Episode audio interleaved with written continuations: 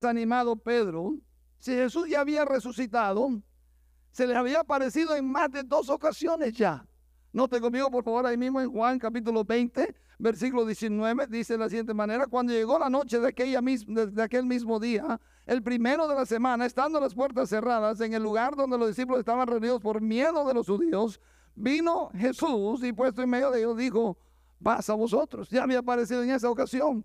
En el versículo 26 del mismo capítulo dice, ocho días después estaban otra vez los sus discípulos dentro y con ellos Tomás. Llegó Jesús estando las puertas cerradas y les se puso en medio y les dijo, paz a vosotros.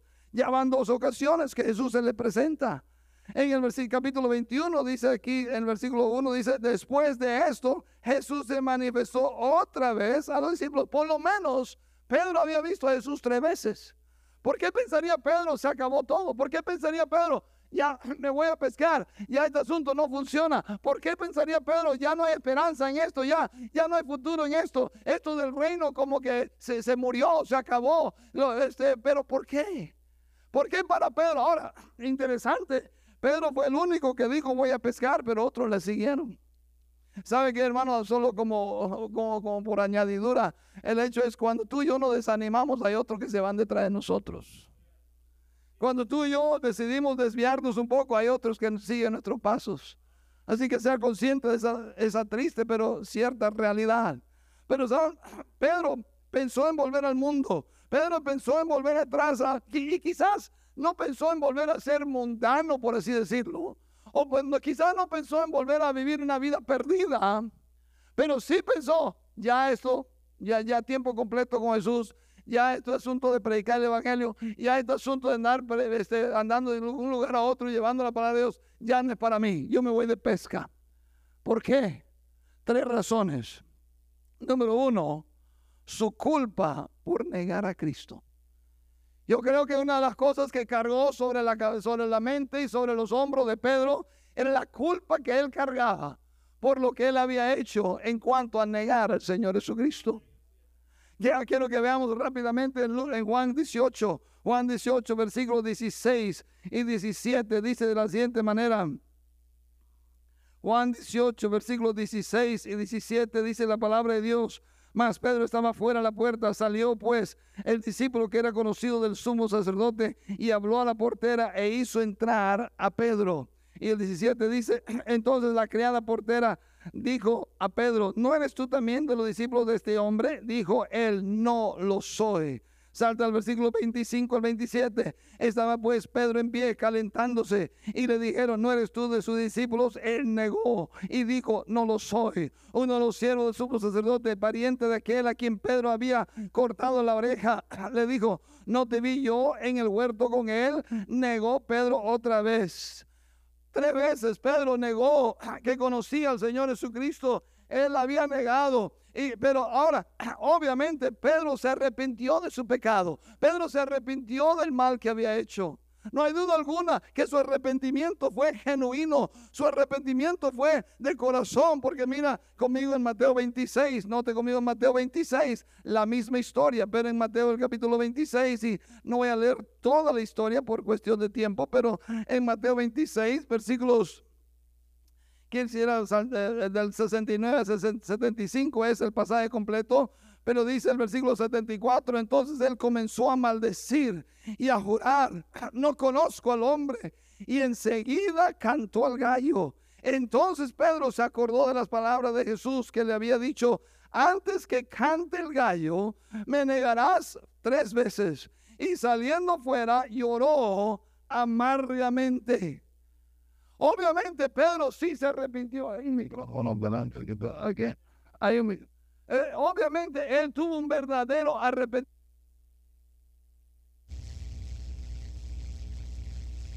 se había arrepentido y era sincero su arrepentimiento, o, eh, pues simplemente por la muestra, por el, el hecho de que, de que lloró amargamente. Pero imagínese usted, yo no sé cuántas veces le ha pasado que usted ha cometido un error, usted ha cometido una falta, una falta, y usted reconoce su error, usted confiesa su falta, sea, sea otra persona, sea Dios, como sea, pero aún así cargas con la culpa. cargas con el sentir de que, ¿por qué hice esa tontera? ¿Por qué fui tan necio? ¿Por qué fui tan torpe? ¿Por qué fui tan menso? O como decimos en Panamá, ¿por qué fui tan mojo?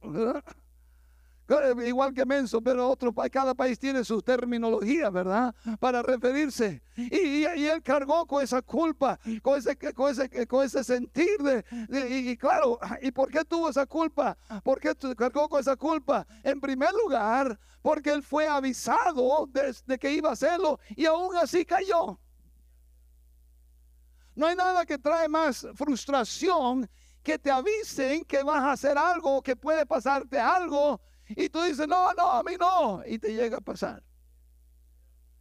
Más grande es la culpa, más grande es el peso sobre tus hombros cuando, cuando, cuando te avisan y cuando te dan un preaviso, ah, no hagas esto no hagas aquello, mantén tu distancia. Este, y, claro, el pastor te predica semana tras semana y el pastor predica contra el pecado, predica contra, este, este y claro, podríamos mencionar un sinfín, el alcohol, el adulterio, la, este, la drogadicción, predica contra diferentes pecados y aún así hay hermanitos que caen.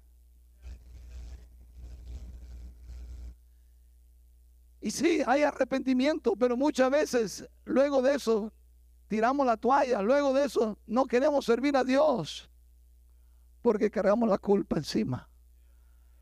Cargamos la culpa encima.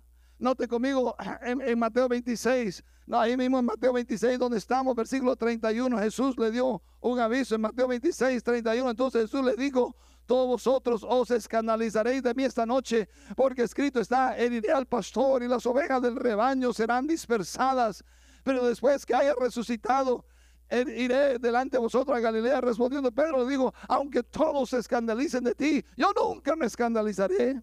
Jesús le digo, de cierto te digo que esta noche antes que el gallo cante, me negarás tres veces. Pedro le digo, aunque me sea necesario morir contigo, no te negaré. Y todos los discípulos dijeron lo mismo. Pedro ya había sido avisado, tú me vas a negar, Pedro. A Jesús, por favor, ¿quién cree que soy yo? Ni se te ocurra. Yo voy a ser fiel hasta la muerte. Y esa misma noche falló. Esa misma noche pecó. Esa misma noche negó a Jesús. Oh, cuántas veces nos pasa lo mismo a nosotros.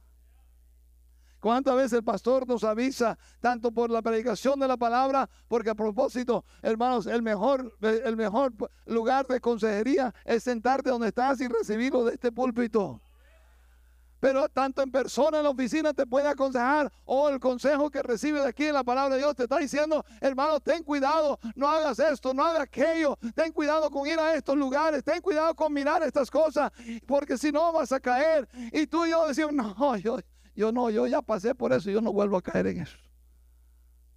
¿Cuántos alcohólicos me han dicho a mí, ah, pastor, yo ya viví esa vida, yo jamás vuelvo a esa vida? Ten cuidado, hermanos. La Biblia dice, el que piense estar firme, mire que no caiga. hermanos, Dios es bueno y misericordioso, Dios perdona. Eso es lo maravilloso de nuestro Dios. Él, simplemente con arrepentimiento, con derramar, con derramar nuestro corazón y nuestras lágrimas ante Él, con un corazón contrito y humillado, confesando nuestros pecados, Él nos perdona y nos limpia. Pero ¿sabe cuál es algo que nos, lleva, nos llevamos encima? La culpa.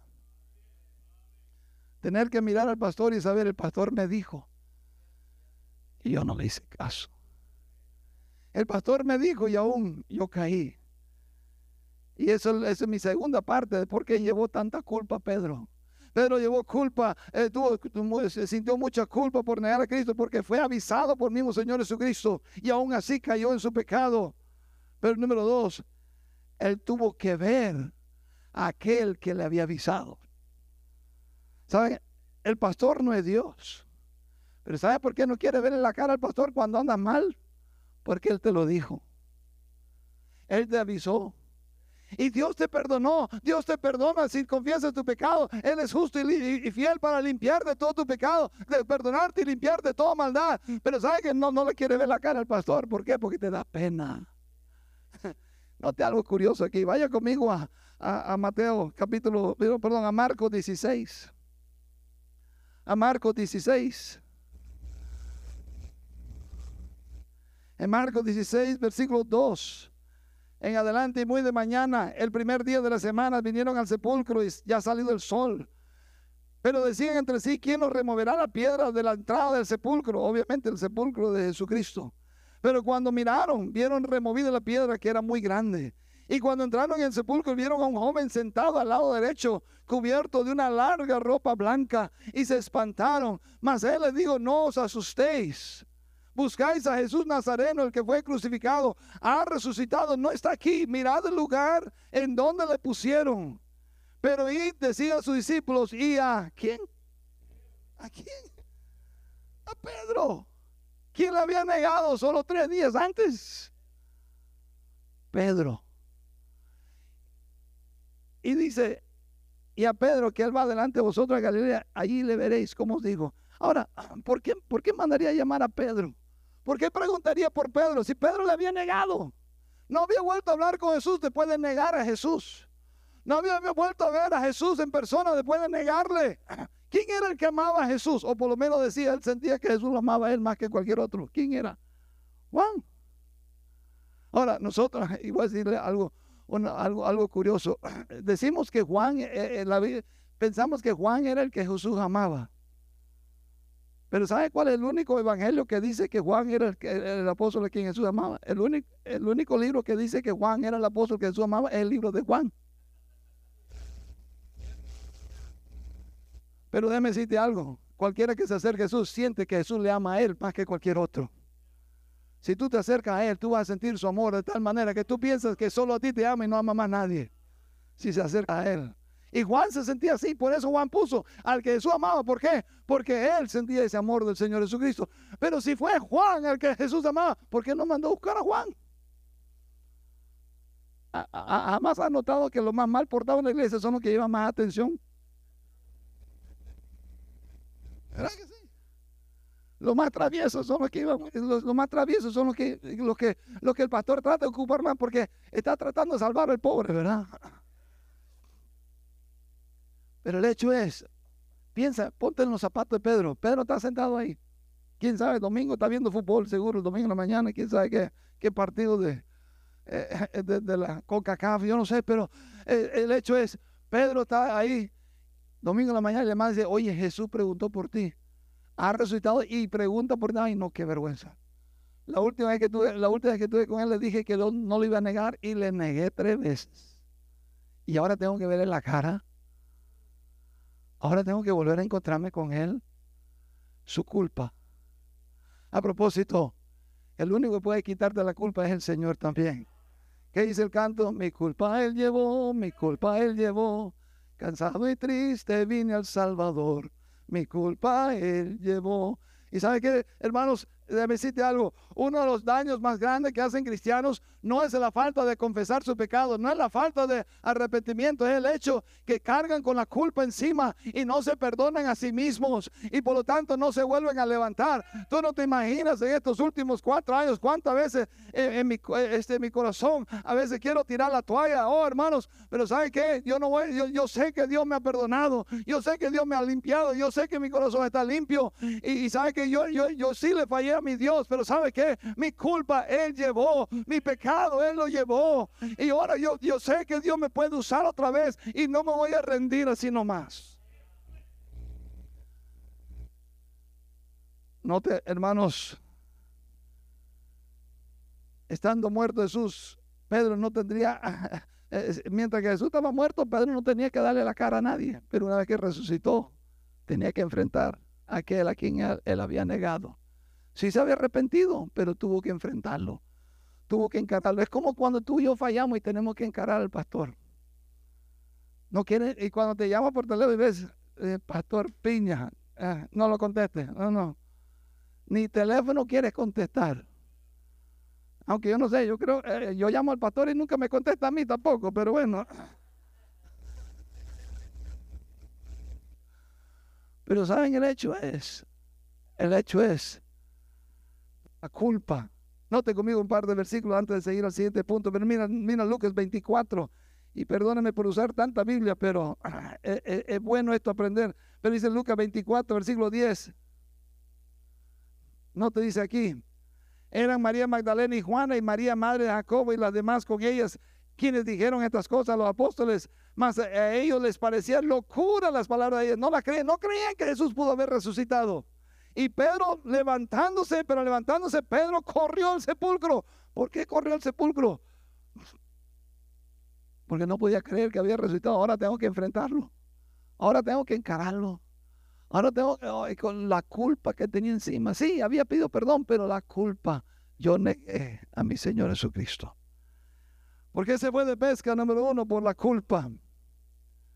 Número dos, yo creo que negó al Señor Jesucristo, perdón, se fue de pesca por su condición física. Mira Juan 21, por favor, regrese conmigo, Juan capítulo 21, donde iniciamos, dice el versículo 5. Note que en el versículo 2 estaban juntos Simón, Pedro, Tomás, eh, eh, el, Dídimo, y estaban ellos juntos. Y cuando hombres están juntos, ¿qué quieren hacer? Comer. Y dice el versículo 3, dice, Simón Pedro le dijo, voy a pescar. ¿Por qué le digo que voy a pescar? ¿Qué dice el versículo 5? Jesús le dijo, hijitos, ¿tenéis algo de comer? ¿Qué le respondieron? Ni un pececito.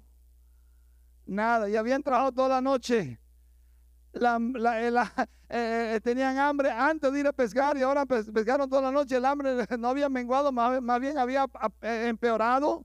Pero Pedro y los otros discípulos estaban sin duda con hambre. ¿Y sabe qué?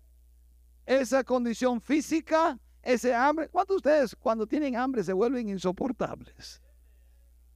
¿Cuántos de ustedes tienen esposas que cuando tienen hambre ni le digan nada?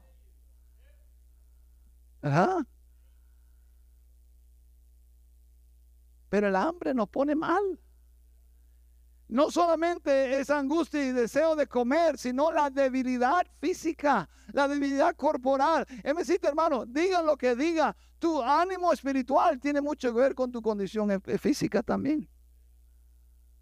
Ah, hay muchos que esta noche quizás no están aquí porque están demasiado cansados y no tienen el ánimo espiritual para venir acá porque están demasiado agotados. Y tienen que hacer, y muchos de ustedes, eh, ya, ya, ya lo dijo el hermano que oró al principio, estamos cansados de trabajar, que yo no sé quién fue que oró, pero a lo mejor tiene sueños, hermano. Está cansado de trabajar y algunos de ustedes trabajan en trabajo pesado, la construcción, eh, eh, manipulando el concreto y quién sabe, madera, sheetrock, yo no sé qué más, droga, yo no, pero este, todos, eso no, espero que no, pero este, se quedaron demasiado callados, yo creo que, pero bueno, eh, eh, el hecho es, eh, este, trabajando duro todo el día y venir a la iglesia en la noche, está cansado. Y a veces no dan ganas de venir, prefiero es más cómodo el sillón de tu casa que estas sillitas de la iglesia. Aunque está tan acoginadas, creo, gloria a Dios, imagínate que era una banca de madera. Pero saben que hermanos, tu condición física tiene mucho que ver con, tu deseo de servir a Dios. Por eso hay que tener mucho cuidado en cuanto a esto. Mire conmigo Hechos 27, Hechos capítulo 27, rapidito un par de versículos antes de ir al último punto, pero en Hechos 27, Hechos 27, versículo 33. Aquí el apóstol Pablo está en un barco, está por naufragar y los, eh, habían pensado hasta en matar a, los presos y, este, y, estaba en peligro toda la nave, pero en, en, Hechos 27, versículo 33 en adelante dice, cuando comenzó a amanecer, Pablo exhortaba a todos que comiesen, diciendo, este es el decimocuarto día que veláis y permanecéis en ayunas, o sea, dos semanas sin comer nada. Por tanto, ruego que comáis por vuestra salud pues ni aún un cabello de la cabeza de ninguno de vosotros perecerá. Y habiendo dicho esto, tomó el pan y dio gracias a Dios en presencia de todos y partiéndolo comenzó a comer. Entonces todos teniendo ya mejor ánimo, comieron también. Comieron, tomaron ánimo, pudieron poder este, este, salvar sus vidas al, al, comer, recibieron ánimo. Hermanos, este, mire Mateo 26 también, Mateo 26, rápidamente, Mateo capítulo 26, versículo 40. Dice la palabra de Dios en Mateo 26, 40, otra vez fue y oró por segunda vez diciendo, Padre mío, si no puede pasar de mí esta copa sin que yo la beba, hágase su voluntad. Y dice en Mateo 26, eh, 40, perdón, y 41, vino luego sus discípulos, le halló durmiendo y dijo a Pedro, así que no habéis podido velar conmigo una hora, velad y orad para que no entréis en tentación, el espíritu de la verdad está dispuesto, pero la carne es débil. Hermanos, decirle la verdad, ahora que soy trailero, paso noches enteras manejando. Muchas veces manejo toda la noche el viernes, llego el sábado a la mañana y voy directo a ganar almas. Pero a veces voy, ganar, voy, voy, voy arrastrándome a ganar. No, no tengo muchas ganas. En mi corazón me mejor que se vayan al diablo, yo voy a la cama. ¿Verdad? Ya antes, eh, gracias en el trabajo que tengo ahora, no tengo que trabajar sábado en la noche, pero antes trabajaba sábado en la noche, amaneciendo domingo, manejando trailer. Y ¿sabe qué? El domingo a la mañana, este, le decía al pastor, si me duermo es culpa suya, porque no, yo tengo mucho sueño. Más vale que diga algo interesante para no dormirme. Pero ¿saben qué, hermanos? El hecho es, el cansancio físico te afecta espiritualmente. Y ten cuidado con ese agotamiento físico, ten cuidado con eh, tu condición física. No, eh, a propósito, no tomes decisiones importantes en la vida cuando tu espíritu está debilitado por tu condición física también. Ten cuidado. Pedro, ¿por qué quiso tirar la toalla? Pedro, ¿por qué se fue de pesca? Su culpa por negar a Cristo, su condición física. Y número tres, su cariño o su amor había menguado su cariño, su amor por otros había menguado. Mira Juan 21, Jesús que le dice aquí al final, cuando todo había pasado, que le recalca a Pedro, por alguna razón lo hizo, pero dice cuando vieron, Juan 21, versículo 15 en adelante, dice, cuando hubieron comido, Jesús dijo a Simón Pedro, Simón, hijo de Jonás, ¿me amas más que estos? Le respondió, sí, Señor, tú sabes que te amo. Él, él, le dijo, apacienta mis corderos. Volvió a decirle la segunda vez, Simón, hijo de Jonás, ¿me amas? Pero le respondió, sí Señor, tú sabes que te amo. Le dijo, pastorea mis ovejas. Le dijo la tercera vez, Simón, hijo de Jonás, ¿me amas? Pedro se entristeció que le dijese la tercera vez, ¿me amas? Y le respondió, Señor, tú lo sabes todo, tú sabes que te amo. Jesús le, le dijo, apacienta mis ovejas. Hermanos, trágicamente y tristemente, con el pasar del tiempo, muchas veces nuestro amor va menguando en cuanto a las cosas de Dios. En cuanto a las almas perdidas, nos acostumbramos a estar rodeados de gente eh, perversa, gente del mundo. Nos, eh, estamos en un, en un ambiente totalmente negativo.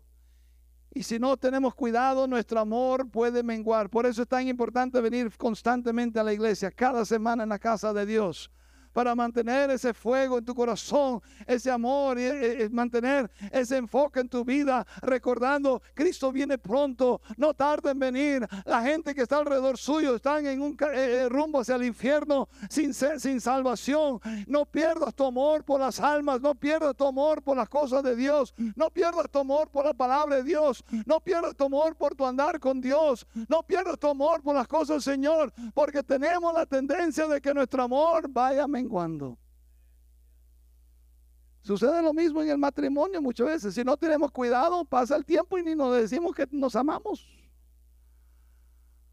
Como la mujer que le reclamó al marido, mi amor, tiene tiempo que no me dices que me amas. Y el marido le dijo, mi amor, el día que nos casamos te dije que te amo, si cambio de opinión yo te aviso.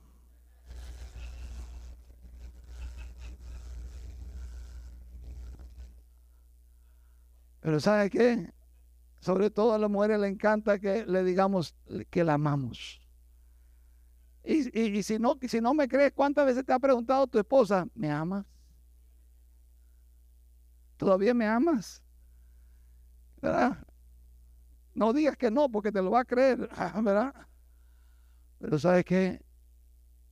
Nuestro amor tiene la tendencia a menguar te descuidas un poquito y pasan dos, tres, cuatro semanas, no ganas a nadie para Cristo y poco te importa. No dejes que pase. Mantén esa llama en tu corazón. Mantén ese, ese amor ardiente por el Señor. Pedro pudo irse de pesca porque, no sé, ya, ya, ya no me ilusiona tanto. Su amor había menguado. Y el mundo en que vivimos, la perdición en que estamos, vivimos un mundo hoy día lleno de perdición la homosexualidad, este, y gloria a Dios por los, los eh, últimamente los, las la, pequeñas victorias en la sociedad que hemos visto. Aquellos que han querido promover la homosexualidad y han venido abajo sus, sus ingresos. ¿Verdad? Imagínate Target promoviendo la homosexualidad y en una semana perdieron 8 mil millones de dólares. Gloria a Dios, qué bueno. Se, están dando cuenta que no, no es la mayoría que son así. Pero son unos, pero sí son escandalosos, eso sí. Son poquitos, pero bulleros, ¿verdad? Escandalosos donde no más. Y claro, el que más risa me da el, eh, todos esos tomadores. ¿Sabe que en el mundo hispano, sobre todo, el tomador de cerveza es machista, ¿verdad? Y sacaron eso, el Bud Light con ese afeminado y se fue, se fue abajo la venta de Bud Light. Ya ni, ni regalado lo quieren tomar hoy día. Imagínate. Claro, y ustedes no saben nada de eso porque nadie aquí toma, ¿verdad? Solo el pastor, ¿verdad? Pero bueno. Pero ¿sabe qué, hermanos? Vivimos un mundo rodeado de todo. Si tú ves las noticias, sin duda te va a deprimir tarde o temprano. Y tu amor se puede enfriar. Oh, por eso es tan importante venir a la iglesia tres veces a la semana. ¿Sabes qué? Tú comes tres veces al día, tres veces a la semana debe estar en la casa de Dios también. Claro, algunos se ve que comen como cuatro o cinco veces al día, ¿verdad? Pero, pero tres golpes al día son buenos. De igual manera, tres golpes a la semana son buenos para tu crecimiento espiritual. Que no se te enfríe tu corazón. Oh, hermanos, todos podemos enfriarnos. Y todos podemos ser como Pedro. De repente decir, me voy a pescar me voy a pescar. Quiero que vayamos terminando con Apocalipsis capítulo 2. Mira lo que dice Apocalipsis capítulo 2, a lo que le reclama Jesús a esta iglesia. En Apocalipsis capítulo 2, versículo 1 al 5, la iglesia en Éfeso escribe al ángel de la iglesia en Éfeso, el que tiene las siete estrellas en su diestra, el que anda en medio de los siete candeleros de oro, dice esto. Yo conozco tus obras y tu arduo trabajo y paciencia, y que no puedes soportar a los malos y has probado a los que dicen ser apóstoles y no lo son, y los has hallado mentirosos, y has sufrido y has tenido paciencia y has trabajado arduamente por amor de mi nombre y no has desmayado, pero tengo contra ti que has dejado tu primer qué? Amor. Recuerde, por tanto, de dónde has caído y arrepiéntete y haz las primeras obras, pues si no, vendré pronto a ti y quitaré tu candelero de su lugar si no te hubieras arrepentido. Oh, hermanos, y a propósito, a propósito, somos buenos clasificando los pecados. Oh, el adulterio está bien arriba y es cierto, es, horrible. La fornicación, que la, que, que, la borrachera, que y los pecados, claro, mencionados en la palabra de Dios, eh, los clasificamos bien arriba. Pero cuando tú ves en la Biblia que le va a quitar el candelero por borrachos en la iglesia? Simplemente por perder el primer amor. Dios dijo, te voy a quitar tu lugar. ¿Sabe que para Dios es más grave los pecados espirituales que muchos de los pecados físicos? Los pecados físicos son graves porque dañan nuestro testimonio ante los demás. Pero mucho antes de eso, hemos fallado contra Dios en perder el amor por Él, el amor por las almas. Y Pedro llegó al punto de decir, me voy de pesca, me voy de vuelta al mundo, ya no quiero enseñar mi clase dominical. Ya no quiero manejar la ruta del bus. Ya no quiero andar visitando los sábados. Ya no voy a ir a, eh, ya no voy a hacer ujier en la iglesia. Ya no voy a participar cantando especiales. Ya no voy a, a, servir en la obra del Señor. Ya no voy a hacer lo que hacía antes. Voy a coger mis vacaciones. ¿Sabe por qué? Porque ha perdido su primer amor. Han perdido su amor. Ten cuidado, mi hermano. Cualquiera de nosotros se puede ir de pesca. Ten cuidado con el pecado, confiésalo y recuerda, el Señor me ha perdonado, Dios me ha limpiado, no tengo que cargar con la culpa, voy a seguir adelante. Número dos, su condición física, cuídese, camine con Dios.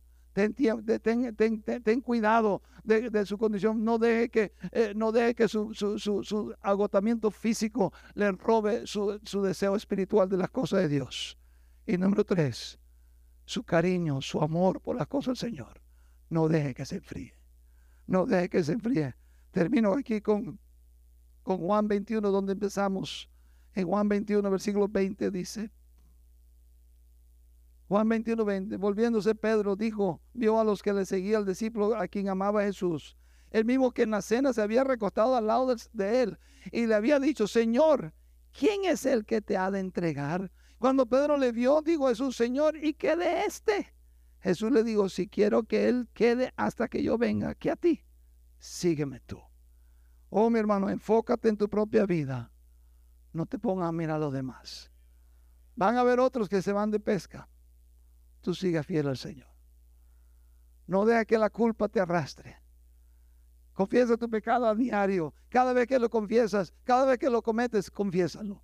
No esperes la noche, en la noche no te acuerdas. Cuando lo cometes, confiésalos. Arregla cuenta con Dios y no cargues con la culpa. Él te perdona, Él te limpia. Sigue confesándolo. Número dos, cuídate físicamente. No, no, eh, cuídate físicamente y, y camina con el Señor. Y ten cuidado. Descansa bien antes de venir a la iglesia para que no te duermas en la predicación. Amén. Come bien, hasta haga comida en la iglesia para que estén bien alimentados. ¿Por qué tú crees que se hace comida en la iglesia? Para que salgan con más ánimo a ganar alma, a visitar, a servir. De eso se trata. No es solo compañerismo y llenar la panza, es tener ánimo para el Señor. Y número tres, no deje que se enfríe tu cariño, tu amor por las cosas de Dios. Vamos a orar, Señor.